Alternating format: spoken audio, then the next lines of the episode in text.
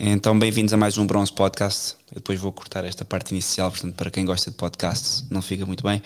Mas bem-vindos a mais um episódio hoje sobre um tema que tem sido evitado na nossa política nos últimos, eu diria, 50 anos. E é um tema que, mesmo para os católicos, já morreu. Já não vejo, é difícil ver um católico sequer achar que isto é um, um combate que deva ser tido. A maior parte dos nem dos católicos e dos políticos, então nem já podemos falar. Portanto, mostra que a agenda de dissolução da civilização é uma coisa que é feita a longo prazo e esse longo prazo é, hum, geralmente tem alguns partidos chamados conservadores que servem um pouco de travão, mas que são apenas isso, são apenas um travãozinho, não são nunca um travão à, à desconstrução civilizacional. E porquê é que quis fazer e falar sobre este tema tão alegre? Né, que, que, ao cabo, deveria ser alegre, né? porque é o que as pessoas estão a fazer em massa em Portugal e no mundo, mas Portugal especialmente afetado. Portugal é sempre especialmente afetado por tudo o que são ideologias estranhas ao nosso país, por incrível que pareça. E, e em Portugal, um, infelizmente, o que me levou a fazer isto é que no último ano, eu vou partilhar aqui o ecrã, tivemos uma taxa de divórcio de 91%. Ora, eu sei que isto um, temos que analisar os dados como eles são. O ano passado, em 2020, devido aos confinamentos, casaram menos pessoas do que nunca e, portanto, a taxa é normal que suba. No entanto, se formos ver os anos anteriores, um, a taxa de casamento, de divórcios, desculpem, nos últimos anos andava em torno dos 70%. Portanto, a partir do ano 2000, um, rondava os 70, oscilava, 2018, 58, Uh, foi a altura, acho que foi o número mais baixo dos últimos 10 anos, ou, vi, ou quase 20 anos. Não é 20, mas é praticamente dos últimos 13 anos. 15, desculpa. E portanto a taxa de, de divórcio tem sido, sempre subido. E se vocês olharem para estes números, vão ver que nos anos uh, 60 havia pouquíssimos divórcios e, e, pronto, isso aumentasse isto então para os anos uh, do início da República que eu vou dar-vos esta, esta contextualização, veríamos que divorciavam-se muito poucas pessoas. E o que é que isto quer dizer? O que é que significa o divórcio? É comum, não é comum? A monogamia é comum, não é comum? A poligamia? Porque falar de divórcio e ficar por aqui é um pouco também não resolver a questão, nem sequer apresentar a questão no seu todo. É uma questão muito mais extensa e, portanto, vocês, não volto a dizer, se quiserem participar neste podcast, como é um live stream, dá-vos essa vantagem podem entrar em contato comigo pelo Telegram, eu passo a vossa voz diretamente para o microfone ou fazem-me questões e eu ponho as vossas questões aqui ou vocês fazem as questões aqui no chat, portanto estejam à vontade. Contextualização então do, do divórcio. Eu, como vos disse, o que me levou a fazer isto foi o facto do divórcio ser uma pandemia real em Portugal. Pandemia essa que dissolve a sociedade, faz com que as famílias sejam destruídas e as famílias são destruídas, a propriedade privada é também destruída e dissolvida. E não é preciso alguém passar por um, por um divórcio para perceber isso, mas quem já passou sabe, percebe que é isso que acontece. Tal como uh, o que acontece é que as pessoas constroem um património, a família, e depois esse património é dissolvido. E os filhos, depois, porque geralmente quem dissolve um, um casamento dissolve outro, ou dissolve outras e outras relações, acaba por haver um património sempre em constante dissolução. E por isso é que hoje muitas das vossas famílias, os que estão aqui a ouvir, que tinham património há 100 anos, hoje ou não têm património, ou têm um património abandonado em ruínas, porque há primos, filhos, enteados e há todo um problema de sucessão. E portanto, em última análise, podemos mesmo começar pelo que é que é o casamento. E aqui um, poderia haver todo um doutoramento sobre isto, eu vou ser muito sucinto nesta parte. O casamento é nada mais nada menos do que, isto sem incluir o sacramento católico, é nada mais do que um contrato social. Portanto, um contrato social que visa a dar estabilidade à civilização, onde este contrato social uh, acontece. E este contrato social não tem nada a ver com amor, não tem nada a ver com, com uh, aquilo que está na moda, porque é engraçado que hoje em dia fala-se muito em casamentos por amor, mas nunca houve tantos divórcios como hoje, em que os casamentos, um, os casamentos acabam mais do que nunca na época do amor. Curioso, isso pode ser uma, uma, uma análise que vocês possam fazer, mas a verdade é esta: o casamento é um contrato social. E eu que eu conheça, é o único contrato social que o governo deixa a que uma das partes possa dissolver sozinha. Portanto, isto seria muito útil que nós pudéssemos dissolver os, os outros contratos sociais que nós temos, do crédito da casa, da compra de um carro, ou simplesmente deixar de pagar impostos, simplesmente porque não queremos. Um, é preciso perceber que aquilo que, se, que satisfaz, eu não sou jurista e um jurista explicaria isto de, forma, de uma forma bem mais uh, detalhada, mas um contrato social é algo que é assinado por ambas as partes e até há pouco tempo, porque estávamos numa civilização católica, esse contrato do casamento especificamente era indissolúvel e, portanto, era até a pessoa morrer, um dos cônjuges morrer. A partir do momento em que deixamos de ser uma civilização católica, de facto, não faz mais sentido que seja indissolúvel o casamento, ele é feito por mútuo acordo, mas eu, esta progressão, vou explicá-la toda para vocês não perceberem como assim, porque é que, porque é que faz, parece que o Diogo está a advogar o divórcio. Eu não advogo o divórcio, no sentido em que sou católico, mas percebo que uma civilização pagã, como é a nossa, e que mais do que pagã até anti-católica, seja um, a favor da poligamia e também a favor da dissolução e da carta de repúdio, porque o que vamos ver, e até mesmo isso acontece na igreja, tem havido uma, uma ao fim e ao cabo, a nossa religião hoje em dia, a nossa da civilização, e basta verem filmes e verem os novos livros e o Valarari, os filmes da, da, Marvel, tudo aquilo passa imensa teologia, que é nada mais do que uma teologia judaizante, é uma espécie de um judaísmo mainstream que está nos mídias, que está em todo lado, portanto que vocês podem ver, não podem falar mal dos do, do judeus, mas podem falar mal de Cristo e do cristianismo e, e, tudo mais.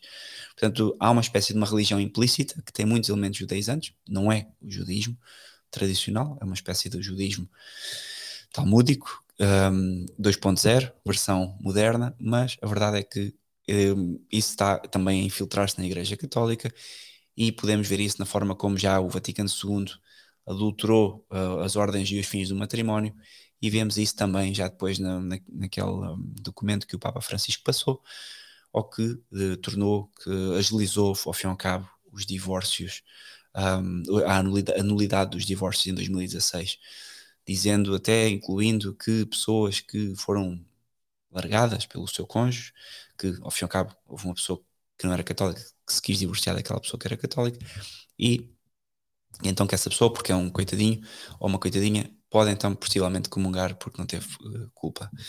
Houve até uma análise de, umas, de uma carta de uns bispos argentinos que enviaram uma carta ao Papa a perguntar e eu depois, enfim, vou explicar isto.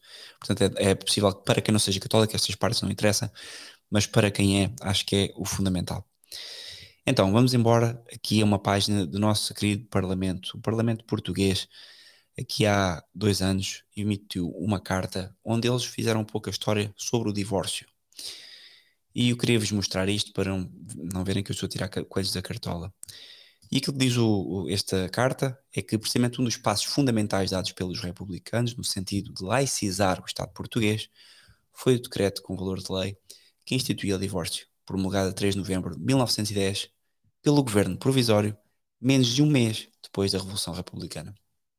Pensem bem nisto. Mataram o rei, é instaurado um governo provisório. Qual é a preocupação do governo provisório? Aprovar o divórcio. E vocês vão ver, e vai-se falar muito neste documento, certamente, e falou-se muito, e isso continua a ser debatido nas escolas, que a razão para uh, aprovar e para termos o divórcio é a liberdade das mulheres e, emancipação da família, igualdade de género, tudo aquilo que nós sabemos, a ideologia toda. Mas a verdade é que, como vocês veem, e eles são honestos aqui, num dos senti num, no sentido de laicizar o Estado. Portanto, percebam bem que o objetivo do divórcio não é nada mais, nada menos do que laicizar o Estado. Porquê? Porque estávamos numa civilização católica e um dos primeiros das, das maneiras mais fáceis de atentar contra a civilização católica, não indiretamente ao dogma, é começar a partir as famílias, algo que tem sido feito desde então. Esta revolução que houve em Portugal, que era uma revolução já de carácter marxista, não é única em, a, a, a, acontecer e, a aprovar o divórcio logo um mês depois. Eu vou já partir para outro documento depois. Na Rússia comunista, a mesma coisa aconteceu, 1917.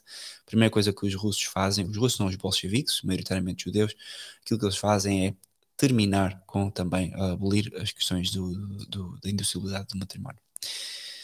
Dez anos antes de, da dissolução do matrimônio, do, da lei que permitia a dissolução dos casamentos, Já tinha havido um, uma, uma espécie de, de tentativa de aprovar essa lei, já com monarquia constitucional.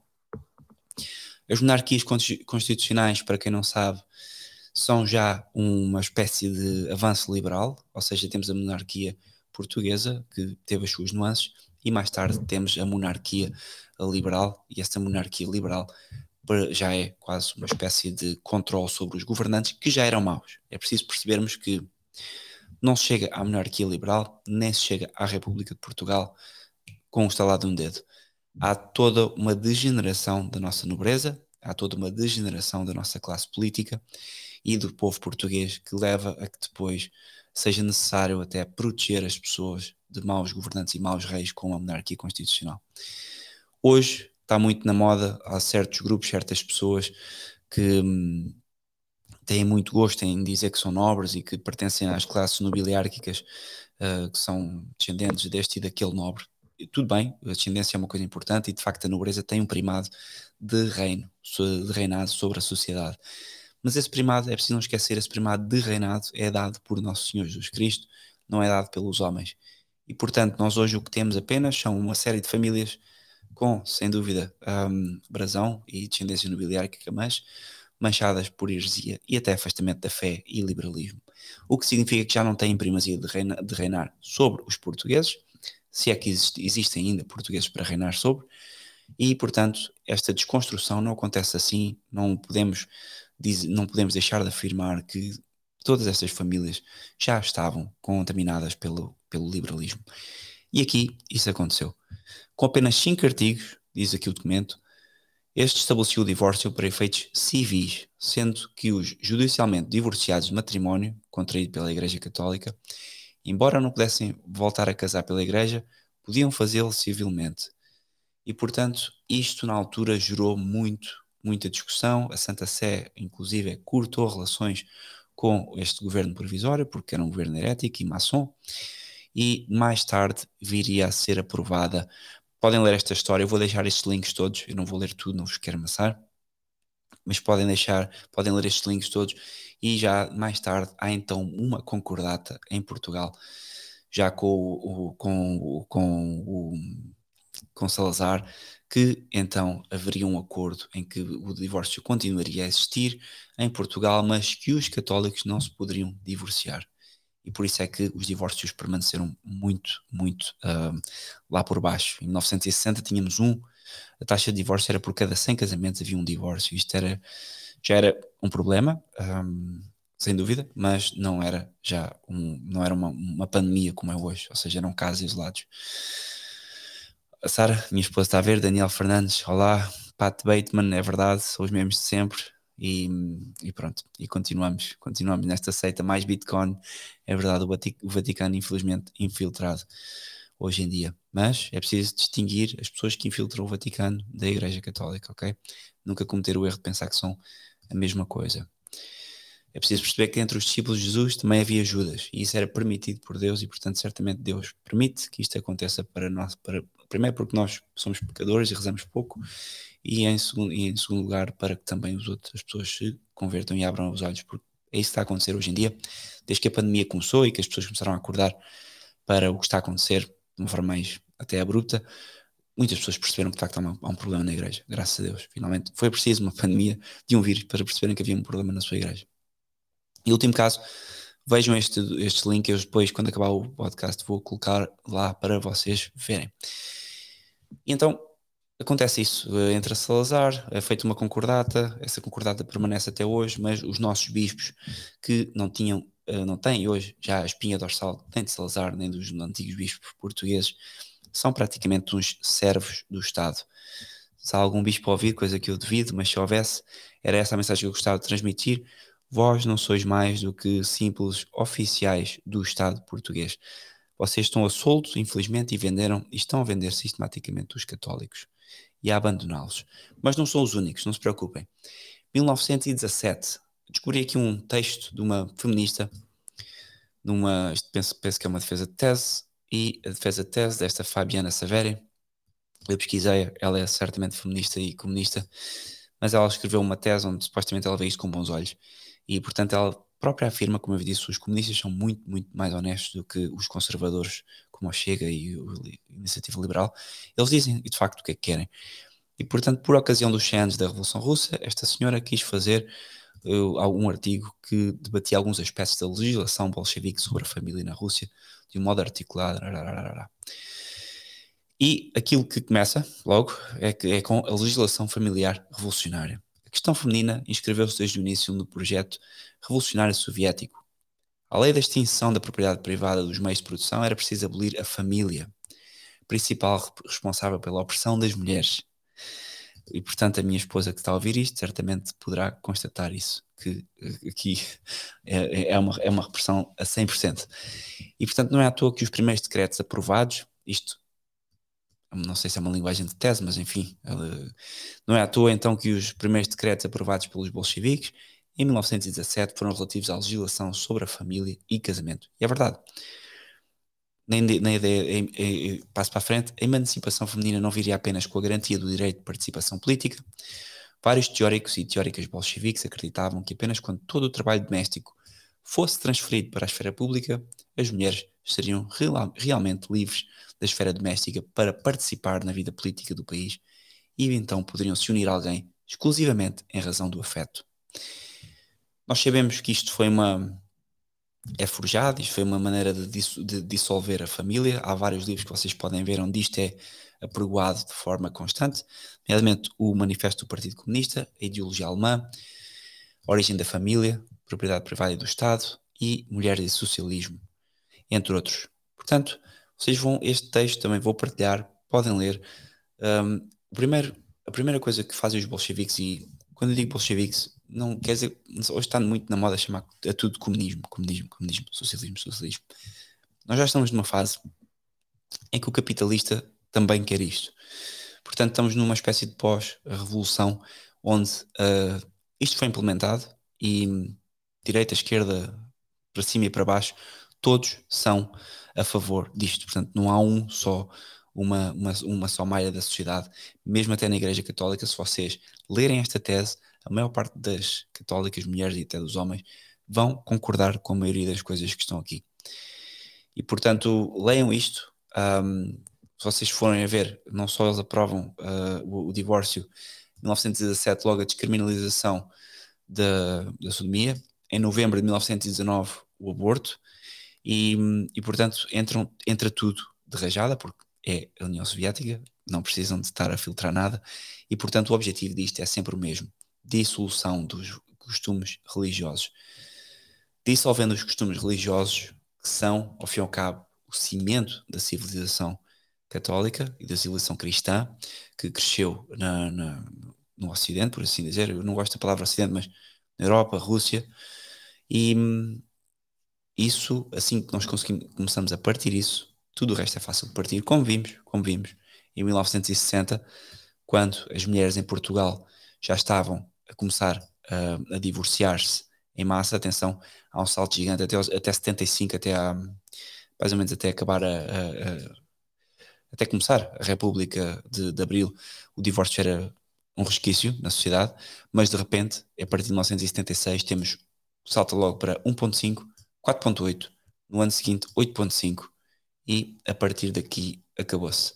Quase que anda um número por, por ano a nível, a nível de taxa e depois sobe mesmo aqui em 2001, então o ano 2000, uau, vamos com, com tudo o que estava a acontecer, o boom económico, uh, financeiro, União Europeia, tudo, o euro, tudo o resto, tudo isto deu razão para que as pessoas divorciassem em massa.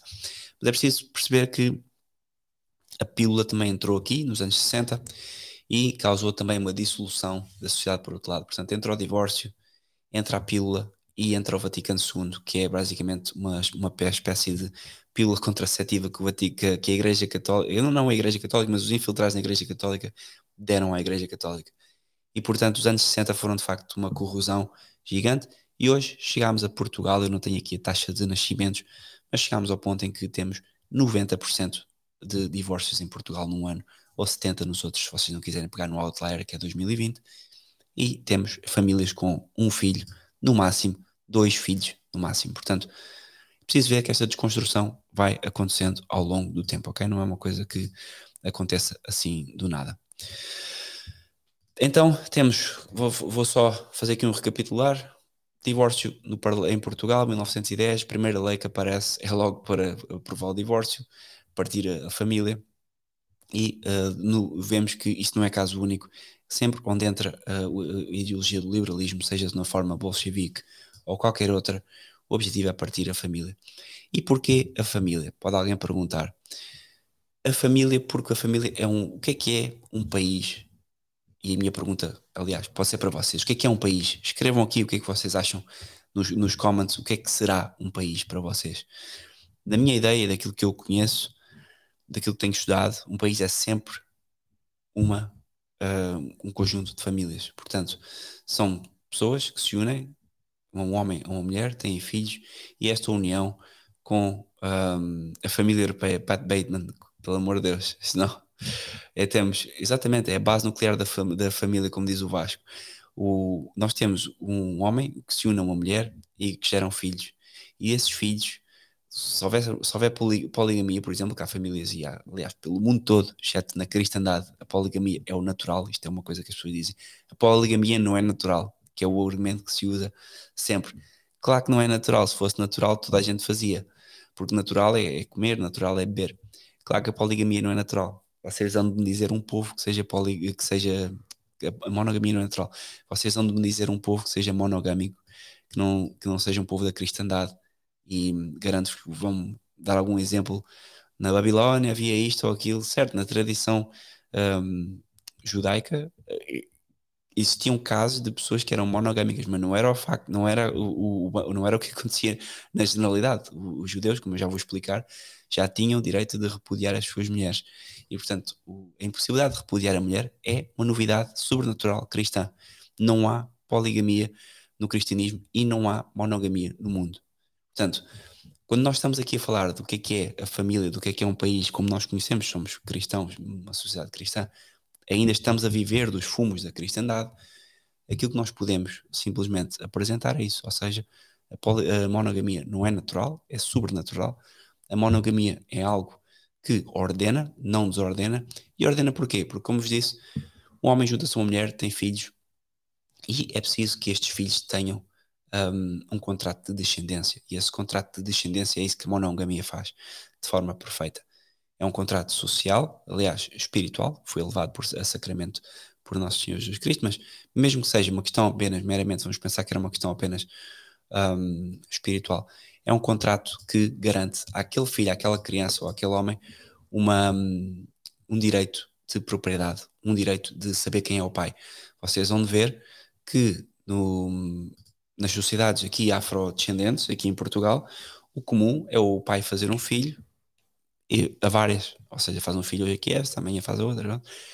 Nas sociedades uh, em África e, e, remotas que têm menos Cristo, ou seja, é Cristo quem civiliza, não tem a ver com quem pode estar aqui, cor de pele, ou etc, etc. Uh, não, Pat, Pat, não, Bateman, não acredito que haja família europeia. Família europeia é um termo que já, já, já está contaminado o que existe é Portugal, o que existe é Espanha, Itália. Família europeia não existe. Isso é um conceito já liberal e pós Segunda Guerra Mundial, que tem a ver mais com uma questão racial do que uma questão, porque eu não identifico nada com os alemães, eh, até porque são hereges, a grande maioria deles, apesar de serem brancos, têm muito de diferente de um português e, portanto, eles não poderiam ser portugueses, tal como uma pessoa da Nigéria não poderia ser portuguesa. Agora, certo, são hereges cristãos, poderiam ser, é mais fácil habituarem-se a ser portugueses, mas nunca essa ideia de família europeia já é um liberalismo moderno. O que é Portugal, ou Espanha, ou Itália, ou o que for. E portanto, terminando este raciocínio, um, temos isto, temos uh, então a família e o família monogâmica como isto, um contrato e uma linhagem que é estabelecida e que não se perde. Sabe-se quem é que é o pai deste, quem é que é o avô, quem é que é o bisavô, e isto conserva património e isto ordena uma sociedade. E quando isto aconteceu, o que é que aconteceu? Cristandade, Portugal. E isto significa o quê? Nós, para falarmos, eu vejo aqui muita malta no Twitter e um, e um pouco por todo lado a falar sobre hum, defender a nação, defender uh, os valores de Portugal, defender, uh, às vezes até uso a raça branca.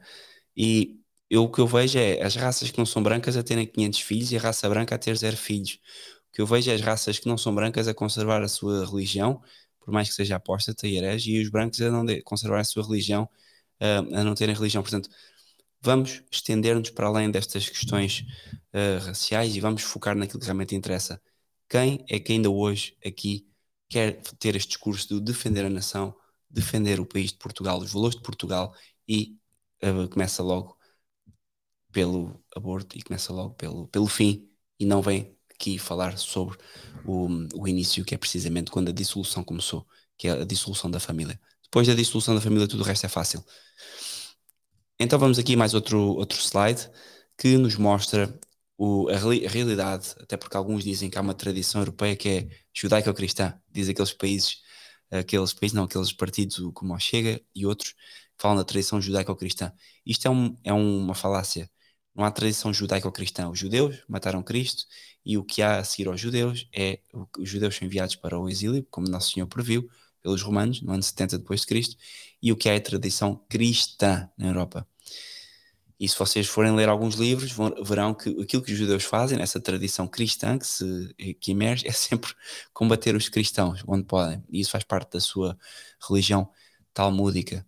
Aliás, basta ir ao, ao, website, ao meu website, tem lá um livro sobre o Talmud desmascarado e podem ler precisamente o que é que o Talmud diz sobre os cristãos. Vamos então ler aqui a tradução da Bíblia, e esta é a Bíblia uh, usada pelos católicos, do Deuteronômio, e porque significa que não estamos a falar do Talmud, estamos a falar ainda da tradição veterotestamentária dos judeus, portanto, o judaísmo, quando Deus tinha uma aliança com os judeus, hoje já não tem, tem com a, com a Igreja Católica, e portanto vamos aqui perceber como, qual era a realidade do casamento antes, porque de facto a monogamia é sobrenatural e não é natural, e vocês já vão ver porquê. E diz aqui no, no, no Deuteronômio: quando o homem tomar uma mulher e se casar com ela, se ela, se ela não achar graça aos seus olhos, por lhe haver ele encontrado alguma coisa indecente, far-lhe-á uma carta de repúdio e lhe dará na mão e a, a despedirá de sua casa. Portanto, os judeus podiam ter o divórcio. Qualquer povo tem, aliás, nem tem o divórcio. Aqui já estamos a falar de uma estrutura de divórcio. E muitas outras civilizações nem temos divórcio. Temos é as pessoas sem relações, adeus. Tendo ela saído de casa dele, poderá ir tornar-se mulher de outro homem. E é preciso perceber que aqui a descendência judaica também se faz pela mulher, não se faz pelo homem. O que significa que a mulher, se tem um filho de um homem, depois vai ter filho de outro homem, depois vai ter filho de outro homem, todos os filhos são judeus. Mesmo que ela case com um não judeu.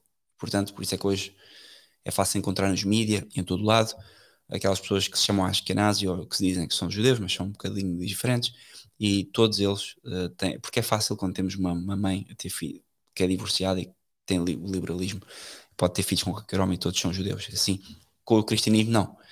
Só é filho de, de, de, só é descendente o filho do pai. E isto é, faz toda a diferença porque o filho do pai tem direito ao nome do pai no, no, na cristandade e isso faz com que só são portugueses, por exemplo, se forem filhos daquele pai.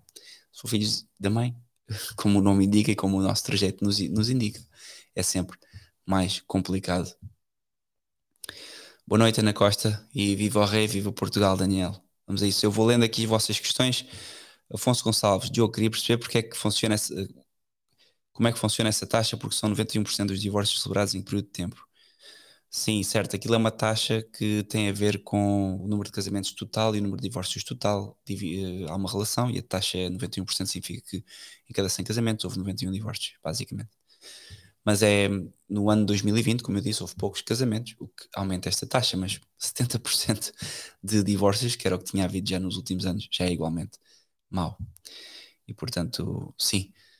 Vamos, vamos continuando então aqui falar sobre o, o repúdio então que era permitido. Se o segundo marido a aborrecer, dando-lhe na mão uma carta de repúdio e despedindo-a de casa, ou se este último homem que a tomou mulher vier a falecer, então o primeiro marido que a despediu não poderá tornar a recebê-la por mulher, depois que foi contaminada. Porque isso é abominável diante de Deus. Não farás pecar nenhum de, que não farás pecar a terra que Jeová Deus te deu. Bom, enfim. Aqui, depois entramos numa série de outras indicações sociais, o homem recém-casado não sairá para a guerra, rarará, mas basicamente para explicar que até o ano 2000, um, o judeu e quem tinha aliança com Deus poderia repudiar. O que é que acontece depois? Muito simples. Uh, alguns fariseus foram ter com Jesus, e isto não sou eu a dizer, não são teólogos, é o próprio Jesus que diz. Alguns fariseus foram ter com Jesus para o tentar e disseram-lhe, para mostrar aqui a diferença entre o judaísmo na aliança de Deus, que hoje o judaísmo não tem aliança com Deus, hoje dificilmente se chama, eu chamaria talmudismo talvez, e o que é que diz Jesus? E foram ter com ele os fariseus para o tentar e disseram é lícito um homem repudiar a sua mulher por qualquer motivo? E ele, Jesus Cristo, respondendo, disse: Não leste que quem criou o homem no princípio criou um só homem e uma só mulher? E disse: Por isso deixará o homem pai e mãe e juntar-se-á com a sua mulher, e os dois serão uma só carne. Por isso não separe, não são mais dois, mas uma só carne. Portanto, não separe o homem o que Deus juntou. E é aqui que nós vamos buscar o vínculo da indissolubilidade do matrimónio que permanece na sociedade e na cristandade durante dois mil anos e foi agora completamente exterminado e nem os católicos o querem, aparentemente. E continua o Evangelho, porque mandou, pois Moisés, atenção, isto é São Mateus 19, se alguém quiser ler depois noutra, tradução. Espero que estejam a ver. Porque mandou, pois, Moisés, e aqui é bem explícito, o fariseu, um, replicaram eles, dar o homem à sua mulher livre de repúdio e separar-se dela. E disse Jesus, atenção, não são teólogos, não são bispos, não são os discípulos, é Jesus, ele próprio. Porque Moisés, por causa da dureza do vosso coração, permitiu-vos repudiar as vossas mulheres, mas no princípio do mundo não foi assim. Eu, pois, digo-vos que todo aquele que repudiar a sua mulher, a não ser por causa de fornicação e casar com outra, comete adultério. E o que se casar com uma repudiada comete adultério. Atenção! Eu, pois, vos digo que aquele todo repudiar a sua mulher, a não ser por causa de fornicação e casar com outra, comete adultério. Mas repudiar a sua mulher não significa que ele pode casar com outra. Atenção. Ele diz aqui a não ser, que a única forma de a repudiar é por causa de uma traição no matrimónio. Mas não permite casar com outra, com outra pessoa. Não permite o homem casar com outra pessoa. E o que se casar com uma repudiada comete adultério. Portanto, eu agora digo-vos uh, e pergunto-vos quantos católicos é que vocês conhecem que defendem a nação, que fazem isto e aquilo e aquilo outro e aquilo outro e aquilo outro e defendem toda uma série de coisas e estão na televisão e estão divorciados ou estão casados com outra mulher que não é deles. Muitos, a maioria. Aliás, eu, quando era presidente da Associação de Estudantes na, na faculdade, foi, convidei uma vez o, o, liberalíssimo Marcelo, aliás, foi o meu secretário, o grande Tiago, que me convidou o, Marcelo Abel de Souza para ir falar à nossa faculdade, ele era católico supostamente, e falar sobre teologia. Dimitri, o catolicismo não morreu. Pode haver poucos católicos, mas isso é igual ao litro. O catolicismo não morre. O, você não consegue matar uma coisa que não tem corpo. aquilo que, aquilo que, que queria dizer é só que convidámos de facto o Marcelo e ele fomos jantar depois da palestra dele e a conversa dele à mesa, onde nos contou várias coisas que eram indicativas da forma como ele vive, mas uma das coisas que ele contou e que dizia, a falar até da família dele, é que em, algumas, em alguns momentos o divórcio é um normal. E eu lembro-me, estava a acabar o curso de Teologia, era bem liberal na altura, e, e protestantizado até, não é? Aquele curso de Teologia só protestantiza. Lembro-me de ficar a pensar, mas isto é altamente estranho dito por um católico assim, com esta, com esta leviandade. E de facto mostra aquilo que ele é, como homem. Um homem com uma, uma pouca espinha dorsal, um homem muito pouco católico e que, como sabemos, vive também de forma irregular e aproxima-se dos sacramentos, possivelmente, não tenho certeza, mas isso será entre ele e Deus. Mas só para vos mostrar que esta é a realidade de muitos católicos, ou seja, abandonaram a conversa do divórcio. O divórcio tornou-se uma coisa natural e é normal vermos católicos a divorciarem-se, porque simplesmente já não, um, já não funciona a coisa. E há um culpado nisto, há um culpado nisto. E o culpado aqui é a hierarquia da Igreja Católica. É certo que o mundo fez a pressão que fez, é certo que o mundo quis acabar com o, com com o matrimónio, reconhecido como sacramento na, no mundo civil, e portanto, ok, eu compreendo. Estamos em sociedades que são antagónicas com o cristianismo, ainda não nos perseguem de morte, mas irão fazê-lo em breve. E tal como no, na altura dos romanos o faziam, mas começaram primeiro por abolir o que é imaterial. Começaram por abolir família, depois começaram por abolir, uh, por, por, por, abolir a contracepção, depois começaram por perverter a natureza e promover a sodomia. E hoje chegámos ao transhumanismo, onde não só se promove todas essas aberrações, como se promove também um, o transhumanismo, que é uma coisa para além do corpo. De quem é que é então a culpa? Eu vou-vos mostrar como a culpa é da Igreja. E porquê? Porque nos anos 60 também, nos malfadados anos 60, surge uma coisa chamada Concílio Vaticano II e o Concílio Vaticano II dá origem a uma série de aberrações. Vocês certamente nos últimos dois anos têm visto o governo português, por causa da pandemia, a tomar uma série de decretos e a fazer uma série de coisas que são um, medidas de emergência ou medidas sanitárias, o que quiserem. Então, basicamente, alguém diz: o, vocês agora têm que ir à, às compras com t-shirt azul e todos temos que ir às compras com t-shirt azul e ninguém questiona. Isso foi o que fez a Igreja nos anos 60. O Conselho Vaticano II produziu um documento falacioso, um documento com heresias, um documento insípido. E este documento insípido gerou uma mudança nos sacramentos, uma mudança na estrutura eclesial e gerou aquilo que a maior parte de vocês hoje conhece como Igreja Católica, que é uma coisa bem estranha, que ninguém faz questão de lá estar. Porquê? Porque aquilo é uma aberração e não é a Igreja Católica. A Igreja Católica é outra coisa que eu tento neste podcast, às vezes, desculpem, sem sucesso, apresentar-vos. Exatamente, Dimitri. O Vaticano II recusou condenar o, o, o modernismo e recusou, aliás, o Vaticano II simplesmente recusou Cristo. Podemos dizer isto assim. Vou-vos mostrar a diferença entre o um, Código de Direito Canónico de 1917 sobre o matrimónio, 1917, um Código de Direito Canónico pedido por Papa Pio X, São Pio X, e depois um, um pedido pelo Papa João Paulo II, que é uma miséria, mas uh, tem aqui pequenas nuances. Vamos então.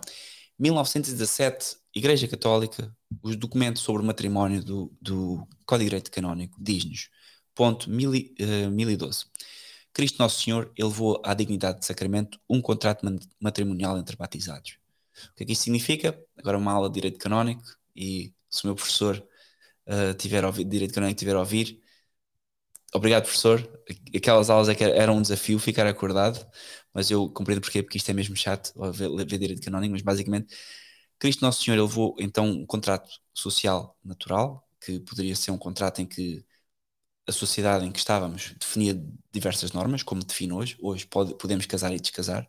Aliás, eu não sei porque as pessoas não casam mais, porque o casamento é um contrato que pode ser quebrado em qualquer altura, tem imensas vantagens em termos de impostos. E eu vejo a malta solteira a trabalhar hoje em dia com 20 e tal anos. Eu digo, pá, casem uns com os outros. Isso é num instante, vão à conservatória, casam, até podem casar, vocês dois são homens ou vocês duas são mulheres, podem casar uma com a outra, casem, adotem um cão e os descontos vão ser brutais e vocês podem depois descasarem uma semana.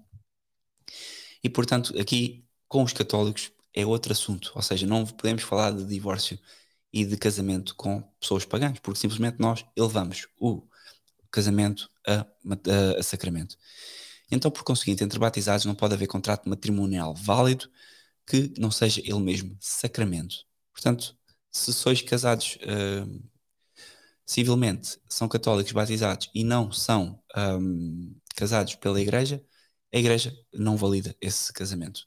no, no, novo Código de Direito Canónico há um reconhecimento posterior, a Igreja faz esse reconhecimento, já estão casados, há, um, há filhos, mas um, tem que ir regularizar a situação. Ponto 1013. Ponto 1. Um, uh, a procriação e a educação da prole é o fim primário do matrimónio. Atenção, educação e, fim, e, e da prole e é o fim primário. Procriação e educação da prole. Muito simples. Não é o amor. Não é isto ou aquilo. É o fim, é a procriação e o fim. E a educação dos filhos. O que é que, tem, o que, é que temos aqui no Código de Direito Canónico? Novo, no Canon 1056, as propriedades essenciais do matrimónio são a unidade e a indissolubilidade. Desculpem, não é aqui. Isto é as propriedades, desculpem, desculpem, eles alteraram aqui isto.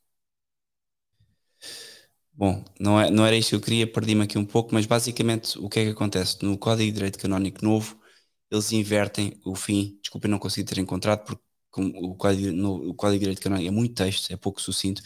o novo Código de Direito Canónico, e tem, e ele, mas alteraram ao fim e ao cabo isto, ou seja, aqui o primeiro fim do matrimónio é o, a procriação e educação da prole, a ajuda mútua é secundário e uh, remédio para a concupiscência. Isto já nem, é, já nem é mencionado, se não estou em erro, no novo Código de Direito Canónico, ou seja, remédio para a concupiscência porquê? Porque as pessoas são concupiscentes e, e, e a castidade é um desafio, a pureza é sempre um desafio e, portanto, no casamento há liberdade para um, ter relações sexuais com a esposa e, portanto, acaba por ser um remédio para a concupiscência.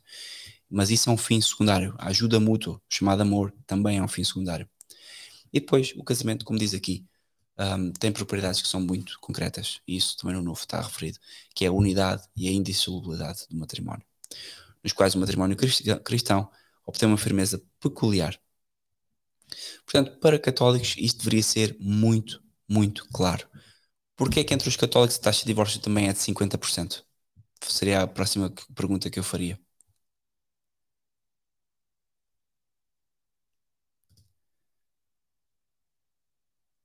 O, basicamente, o, a grande pergunta, a grande resposta a isto é que não dá para vocês terem um, um casamento sólido e estável sem ter uma, um cimento espiritual.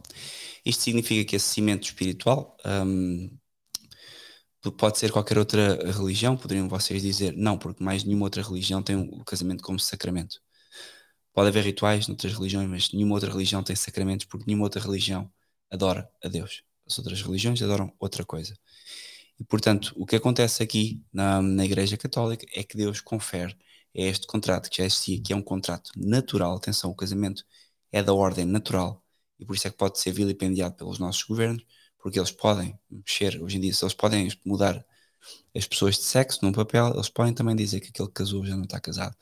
Portanto, percebam uma coisa: temos que separar o direito e os mandamentos de Deus do direito e os mandamentos desta gente doente que nos governa. Um, o que acontece hoje? Então, é que hum, na sociedade já estamos num pós num pós uh, divórcio, ou seja, num pós divórcio, já nem sequer isso se põe. O que está a acontecer hoje na nossa sociedade é que temos uma série de miúdos com 20 e tal anos que nem sequer põem uh, e concebem a ideia de casar porque já foram tão indoutrinados que isso até já é uma ideia do passado. A não ser, claro, que eles sejam do mesmo sexo, aí sim já faz sentido casar porque podem porque é uma novidade, porque é uma, uma coisa nova, é um, faz parte da, da, deste novo mainstream. E então é isto. Houve aqui, começámos uh, por falar de, do atentado de, de, dos dados, ou seja, o divórcio sempre aumentar até chegar aos 90% de, divorci, de divorciados por, por cada ano de casamentos. Falámos do avanço na República, onde a República a primeira coisa que faz é permitir o divórcio. Percebemos que isso acontece de forma sistemática por todo o mundo, ou seja, onde entra o liberalismo, entra uh, imediatamente a dissolução da família cristã. Atenção, é preciso perceber que isto é da família cristã, não é da família. Um, não estamos a falar de, das famílias como um todo, mas nós já sabemos, porque estamos na cristandade, que não há nenhuma sociedade estável como a cristã. Não há, eu nunca houve. Isso os nossos livros de história mostram a não ser os nossos livros de história maus agora, onde tudo é mau e tudo é péssimo. Mas a verdade é que basta olhar para o património das vossas famílias, há 100 anos, volto a dizer, e vocês veem como esta questão da estabilidade do matrimónio era visível, e não só porque o património continuava nas famílias durante muito tempo, não era dissolvido, e assim como as pessoas sabiam que eram os pais, mesmo os filhos ilegítimos sabiam que era o pai, hoje em dia vivemos num mundo cão, onde muito se fala sobre liberdade feminina, que o divórcio liberta a mulher e que liberta o lar e que fugimos à coisa patriarcal. E depois o que é que acontece hoje em dia? Mães solteiras com filhos. Mulheres que têm que fazer um esforço brutal porque têm que trabalhar durante o dia, têm que tratar dos filhos à noite. Enquanto isso, o que é que o marido, esse grande macho moderno que um, anda por aí e casa hoje com uma, hoje com outra, faz filhos àquela e àquela outra, essa única coisa que vai ter é o ordenado penhorado por ter feito três filhos e ter que pagar três rendas a três mulheres diferentes. Só. Porque de resto vai viver como ele quer. E o peso cai todo sobre as mães que casaram com esses bandidos e que agora têm que cuidar dos seus filhos. Isto é um sacrifício para as mães. Portanto, a natureza não engana. Nós podemos enganar o Estado, podemos tentar enganar, enganar Deus, mas não enganamos a natureza. E o que é que a natureza nos mostra? Quando o cristianismo sai, entra a barbárie dos tempos antigos. E isto é barbárie, porque barbárie é tudo aquilo que não era cristão. E portanto, o que é que nós tínhamos no Evangelho com o nosso Senhor Jesus Cristo? Tínhamos precisamente a, a mulher adulta um, a, a vir ter com Jesus, a pedir perdão pelos seus pecados, possivelmente converteu-se, não se converteu, isso é uma questão que fica para, para a história. Mas temos um, essa estabilidade que nasce com Cristo e nós o que estamos a fazer hoje é dissolvê-la. E eu compreendo que estamos a, a dissolvê-la porque dá trabalho, é uma, é uma estabilidade que, que dá trabalho ter. Ninguém aqui, vou agora parar de, vou agora parar de partilhar, já partilhei o que queria. Este podcast não, não é longo, vale a pena estar aqui a bater no ceguinho volto a dizer, se vocês quiserem participar para dizer alguma coisa, porque às vezes pode haver que alguma pessoa quer acrescentar alguma coisa, podem adicionar no Telegram e eu, eu passo a vossa chamada e falamos aqui, ou então coloquem as vossas questões aqui que eu agora já estou aqui a ver. Um, vocês estão a fazer questões aqui, Bitcoin, porque é que tornámos a Igreja Católica o poder central? Quer dizer, isto é, é preciso fazer aqui um curso de, de teologia e de história, não, pra, não é propriamente o tema desta, desta conversa. Um, e sim, Paulino, Roma foi um império que foi, que foi e tem a mesma utilidade que, que a União Europeia, mas eu acho que são, são diferentes, no sentido em que Roma ao menos obedecia à lei natural. Roma temia Deus, ainda que o Deus deles no fim fosse o Deus verdadeiro, antes eram outros deuses, mas havia uma ordem natural que na sociedade o homem era homem e sempre que isso não acontecia a sociedade tremia. Isso aconteceu com os romanos, os romanos quando caíram estavam completamente pervertidos, a sua civilização já tinha chegado a um ponto de perversão tal que, que foi evidente a sua queda.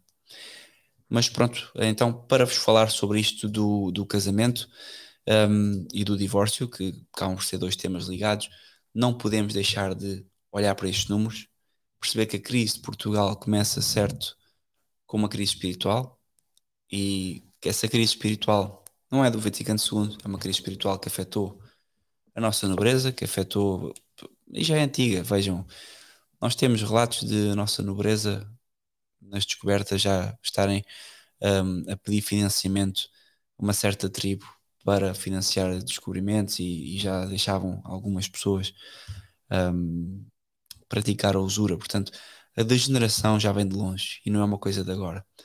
E esta degeneração espiritual, com, claro, com, com o boom, imaginem, com o boom dos descobrimentos, não se pode servir a dois senhores, não se pode servir ao dinheiro e a Deus. E o que aconteceu a Portugal é que uma civilização que depressa cresceu, depressa definhou. Porquê? Porque se passou a adorar mais a Mamon do que propriamente um, a Deus. E, e não duvido que tenha sido uma classe nobiliárquica que conservasse o que conservasse basicamente todos os mandamentos de Cristo e a tradição portuguesa. Mas essa classe foi obliterada. Nós hoje não temos ninguém na nobreza, ou temos muito poucos na nobreza, conservem esse espírito. E, portanto, mesmo a nossa nobreza já não tem primazia para reinar. E hoje nós dizemos viva o rei, mas qual rei? Não é certamente o rei da Casa de Bragança que trata por tu com maçons e tanto fala com maçons, como fala com democracia, como com partidos monárquicos. E depois outra ideia é que não se pode usar o sistema para combater o sistema. Há pessoas que. Estamos a República, como vocês viram, foi instaurada por um assassinato ao rei que ninguém pediu. E essa República foi um degredo. Durante 15 anos as pessoas sofreram. Foram mortas em massa, foram assassinadas e sofreram até, claro, implorarem pela implementação de um regime musculado, que graças a Deus tivemos. Graças a Deus tivemos, obtivemos um homem, foi Salazar, que eu não digo que travou, mas que meteu um filtro em Portugal. Vocês sabem quando há uma câmara fotográfica e se põe um filtro para mudar a cor. o avanço do, do, liberalismo em Portugal foi como que travado por esse filtro e não fez muito. O que eles o que basicamente esse filtro fez foi um, foi simplesmente adiar as coisas, mas de uma forma já imperfeita. Já a igreja já estava a perder a sua influência sobre os portugueses, porque os portugueses queriam novidade e hoje então como já quem tem acompanhado o podcast, dificilmente temos portugueses, não há praticamente ninguém. Vemos muitos trolls aqui pelo Twitter e pelas redes sociais a defender o, a nação, a defender a pátria, a defender uh, a raça, a defender toda uma série de barbaridades e depois quando vamos a ver a vida deles, não são casados, ou não têm filhos, ou são divorciados, ou a vida deles está toda feita está ao contrário e não sustém nem sequer nem não sustém a casa deles, quanto mais um país. E portanto, para fazer um país, o que é que precisamos? Precisamos de um homem de uma índole superior. Esta índole superior é de facto superior. Esta questão da igualdade é tudo treta. E quando eu digo superior, já não posso ir, infelizmente, para a questão da nobreza, porque a nossa nobreza hoje definhou. É uma questão, esta superioridade agora vai brotar novamente de Cristo. São pessoas que têm uma nobreza superior, no sentido de nobreza espiritual. Pessoas que obedecem a Cristo, aos seus mandamentos, e que são, uh, e por obedecer aos Cristo, aos seus mandamentos, têm uma espinha dorsal reta. Não se dobram perante chantagens destes novos governos que tentam impor medidas absurdas, não entregam os filhos ao assassinato com injeções experimentais. São homens que sabem que não vão ter muito a ganhar no mundo profissional hoje em dia, porque simplesmente o mundo profissional e político e social é antagónico com um homem com espinha dorsal e com uma mulher que seja mulher, porque eu estou a falar dos homens porque é mais fácil para mim falar dos homens têm que se impor e sou homem.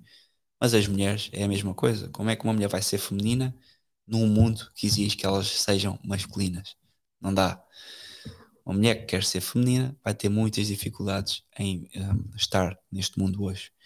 E portanto, quando nós começamos a aprofundar a nossa vida espiritual e começamos a descobrir o que é, é ser português e como isso é antagónico com o, o que temos hoje, e, e é antagónico, basta ver, então nós temos que tomar decisões. O que é que eu quero para a minha vida? Sucesso no mundo e encaminhar-me neste mundo com todos os KPIs e, e, agora há outros termos, OKRs da, do mundo moderno, ou eu vou ter os KPIs de Cristo e os KPIs da Portugalidade, porque os dois não coadunam. E se é certo que não vamos ter Portugal de volta como, tive, como tínhamos, também é certo que não temos que entrar nesta nova ordem, que não é uma nova ordem, é uma antiga ordem, como vocês podem ver, desde o assassinato do rei e até antes, uh, que as coisas, que esta antiga ordem vem entrar por Portugal adentro. Não vai ser travado pelo vosso voto em breve. Eu não sei se farei um live sobre as, as, as legislativas, acho que é triste demais falar sobre política hoje. Mas não será travado um, este avanço ideológico, porque como vocês veem, vocês falam com qualquer político conservador, até mesmo Le Pen, André Ventura e outros. O André Ventura é isso mesmo, um conservador. E o que eles querem é Portugal 1980 é exatamente isto. Eles não querem Portugal 1974, eles não querem Portugal 1500, nem 1200, nem 1143. Eles querem Portugal 1980, que é um Portugal com contracepção, Portugal com divórcio, Portugal com Europa, um Portugal que já não é Portugal. E portanto vocês podem pôr o voto nestes bandidos, porque eles têm duplamente, ao contrário dos blocos de esquerda e iniciativas liberais, que são todos de esquerda, apesar de terem sentado a iniciativa liberal do lado direito, não percebo no Parlamento, mas eles são todos de extrema esquerda, extremíssima esquerda, se pudéssemos dizer assim. São democratas, aliás, vamos chamar isto, são todos republicanos. O problema destes partidos conservadores é que eles ainda aprovam tudo em velocidades diferentes, é como se fosse uma bicicleta que vai numa velocidade diferente, mais lenta, e enganam os eleitores. Porquê? Porque falam pátria, e depois começam a misturar conceitos que são completamente ridículos. Começam a dizer que os gigantes são um problema. Sim, é certo que os gigantes podem ser um problema. É certo, sabe? E sabem porquê? Que eles são um problema? Porque eles têm identidade. Porque os gigantes, ao contrário do português, não se deixou uh, domesticar. O cigano, ao contrário do português, o que o cigano está a fazer é, já que isto, este país é uma rebaldaria, me deixam estar aqui e fazer e acontecer, eu vou usar isto. Então o que o cigano está a fazer, e atenção que eu não estou a defender ciganos, estou só a dizer, a pôr em contexto as questões, os ciganos vão usar do nosso sistema de segurança social, os ciganos vão usar tudo mais, mas sabem o que é que eles não vão usar? Eles não vão usar da Europa, eles não vão usar das ideologias para perverter a sua comunidade. Há ciganos de todos os tipos, mas os ciganos tradicionais, garanto sabem bem quem é pai de quem, sabem quem é filho de quem, e ninguém sai da comunidade assim a brincar. Portanto, é certo podem ser um problema simplesmente porque eles não são portugueses e eles querem não ser portugueses e por isso é que eles são um problema. Mas neste não ser portugueses, eles estão a ser mais do que nós. Estamos americanizados, estamos maricados, que é outra coisa, Portanto, eu quando começo a ver, quando começam a dizer, e o Chega começa a dizer que sofremos uma invasão e um great replacement, é verdade, tudo isso é verdade e tudo está a ser programado. Estão a trazer imigrantes para sustentar a, a nossa segurança social porque nós não temos filhos e porque eles querem acabar com a nossa cultura. Certo, eles querem acabar com o cristianismo, nós sabemos disso. Isto não é novidade nenhuma. Mas, agora aqui, eu pergunto o que é que estamos a fazer para combater isso? Pôr um voto numa urna? Eu vou-vos dizer o que é que vocês têm que fazer. Enquanto o Mohamed está no Meniz, vive com um ordenado de 650 euros e tem oito filhos, muitos portugueses que têm 3 mil, 4 mil euros de ordenado têm dois filhos no máximo. Só que o Mohamed dá primazia a ir à igreja e rezar ao Deus deles, que apesar de ser um demónio, ele venera. E se, e se uh, na hierarquia da sua estrutura social alguém lhes diz: Mohamed, tu agora vais para este país ou vais para aquele país porque vais ser útil ao islamismo, o Mohamed vai com oito filhos para esse país. E sabe o que é que o português faz? Ai, estou bem aqui, me apetece, até nem preciso trabalhar, estou aqui a jogar World of Warcraft e a receber do Estado. E portanto vêm para o Twitter dizer que são nacionalistas, supremacia branca, pois à tarde estão a jogar World of Warcraft e não estão a fazer filhos nem a trabalhar. Não percebo. Quem é que é o mau? É o Muhammad, tem oito filhos e ganha metade do que vocês ganham? É o Muhammad que obedece ao Deus dele, apesar de ser um Deus falso e que, que mete as maiores atrocidades do mundo? Não. O problema é que Portugal já não tem portugueses. E portanto, enquanto estamos aqui com estas conversas de não vamos deixar os outros entrar, vamos continuar a ser portugueses. Até mesmo vivo ao rei. Eu, claro, vivo ao rei, é certo. Eu, eu gostava de ter um rei, mas quem? Não há rei em Portugal. Nós temos que perceber uma coisa: estamos a viver dos fumos da cristandade, Portugal acabou, e o que nós temos que fazer agora é conservar um Portugal espiritual, porque de facto, este, nesta altura, não há mais nada que possam fazer. Portugal já não vai emergir, porque os próprios portugueses já não querem que ele emerja. emerja.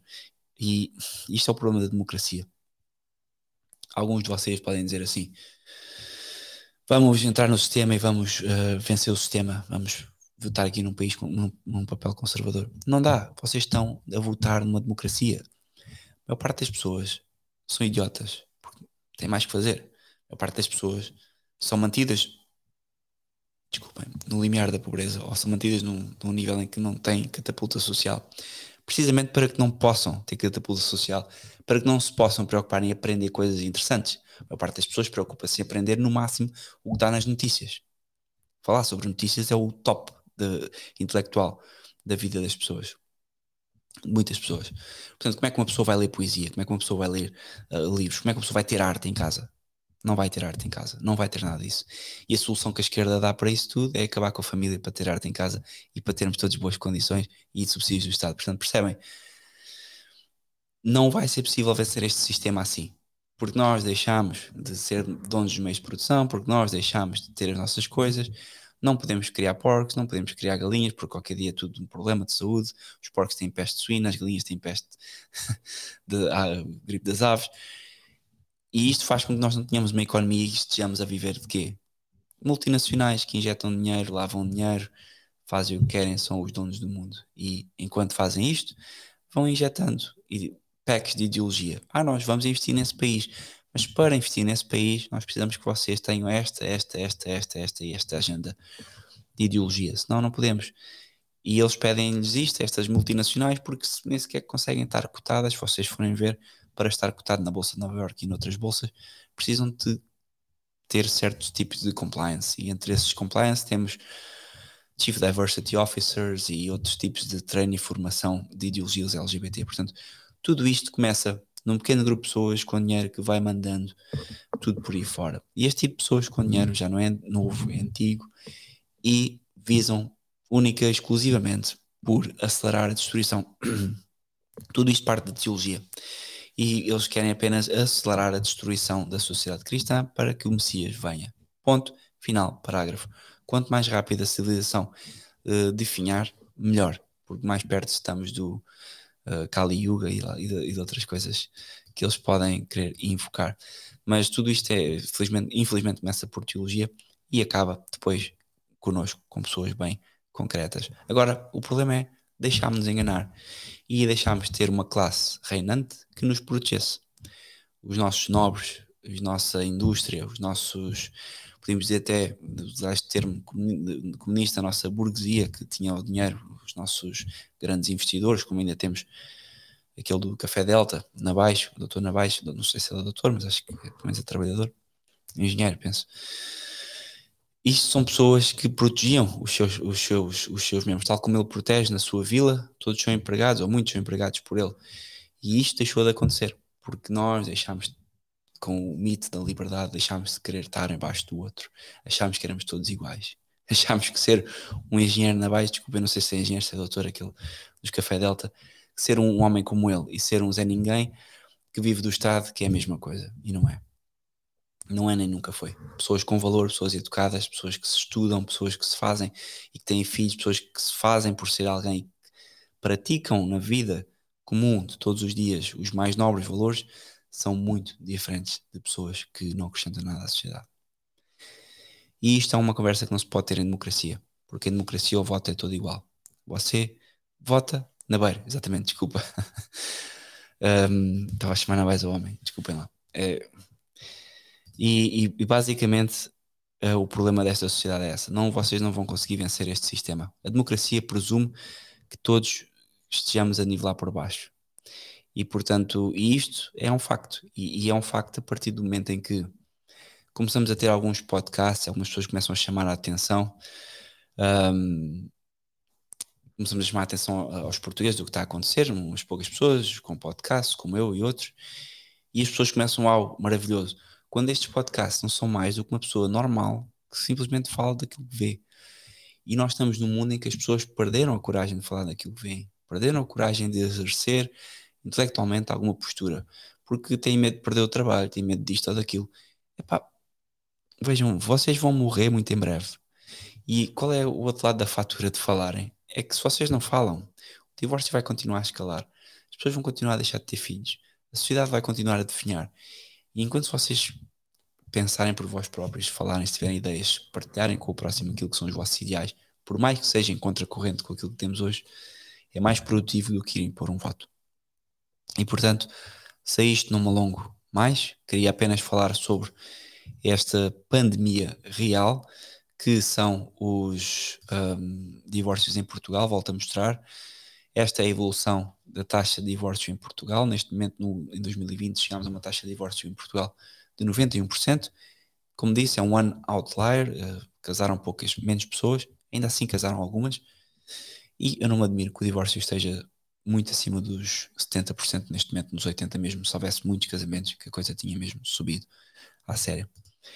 E, e portanto, parem com uh, simplesmente a sentir. Quando se fala de divórcio, tem que se ver que é uma doença.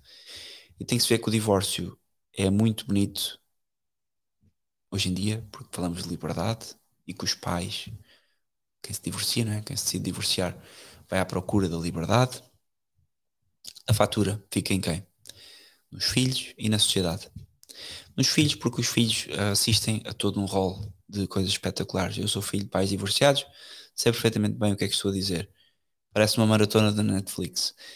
E os, os, o tempo que leva uns filhos a digerir e a recuperar de um divórcio é bem mais, mais, é bem mais complexo e, é, e, é, e demora muito mais tempo do que nós julgávamos, se calhar, há uns anos. E não só aquilo que faz aos filhos, o tempo que lhes faz perder, mas também o que faz depois ao património. Depois os pais casam com outra ou a mãe casa com outra. Então temos o património a ser dividido em três e quatro pessoas que nem se conhecem ou mal se conhecem. E o que, é que acontece? Património desbaratado.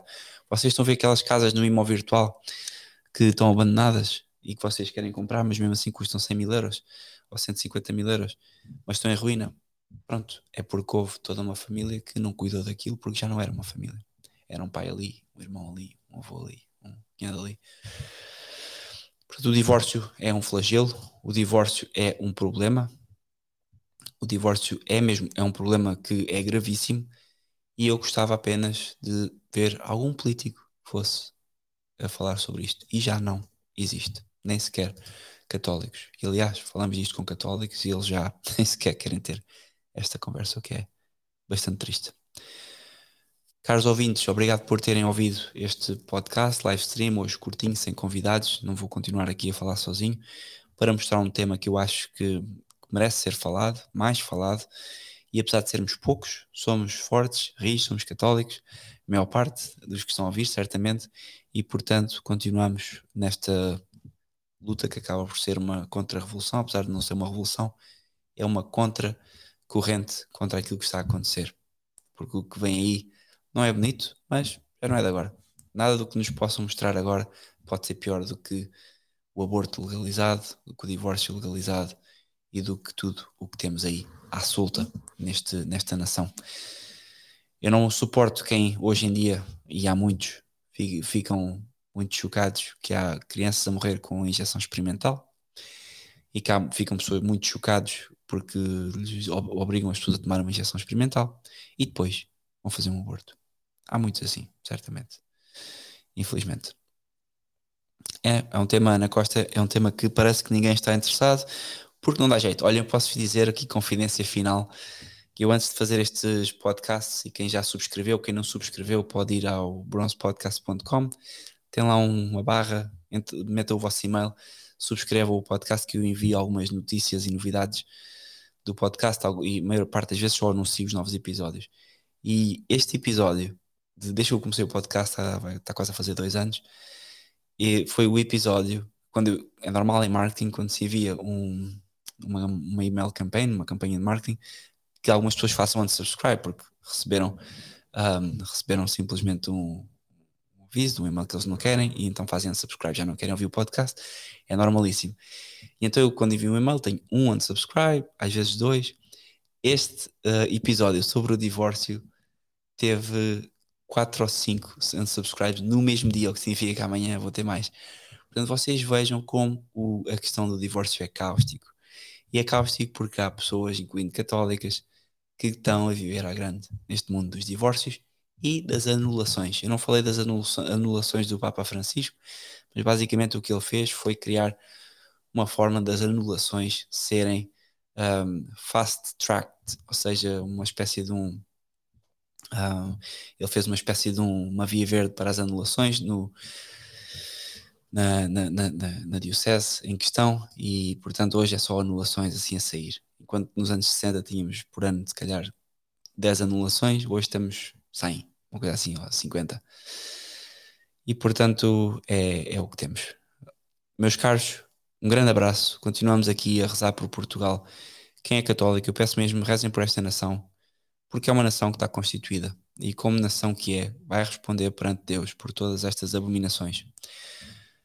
Obrigado, Amanda, pelos 10 BRLs, os 10 reais. Cá no Brasil já picaram todos os cordeirinhos crentes, Deus sabe. Não sei quando viram atrás dos teimosos independentes que resistiriam à psicose. É verdade, Amanda. Isso espera-nos a todos, e, mas é preciso pôr no seu contexto. A questão de, das injeções e até mesmo dos certificados seria inevitável. Ou seja, eles vão marcar as pessoas e vão querer saber quem é que vai. No fim, eles vão querer saber quem é que é católico, quem vai à missa, quem não vai à missa. Para já começa com uma questão de saúde que é fácil que todos a aceitem, mas vai piorar. E Amanda, continuem firmes aí no Brasil, como em Portugal e em todos os sítios que estão a ouvir.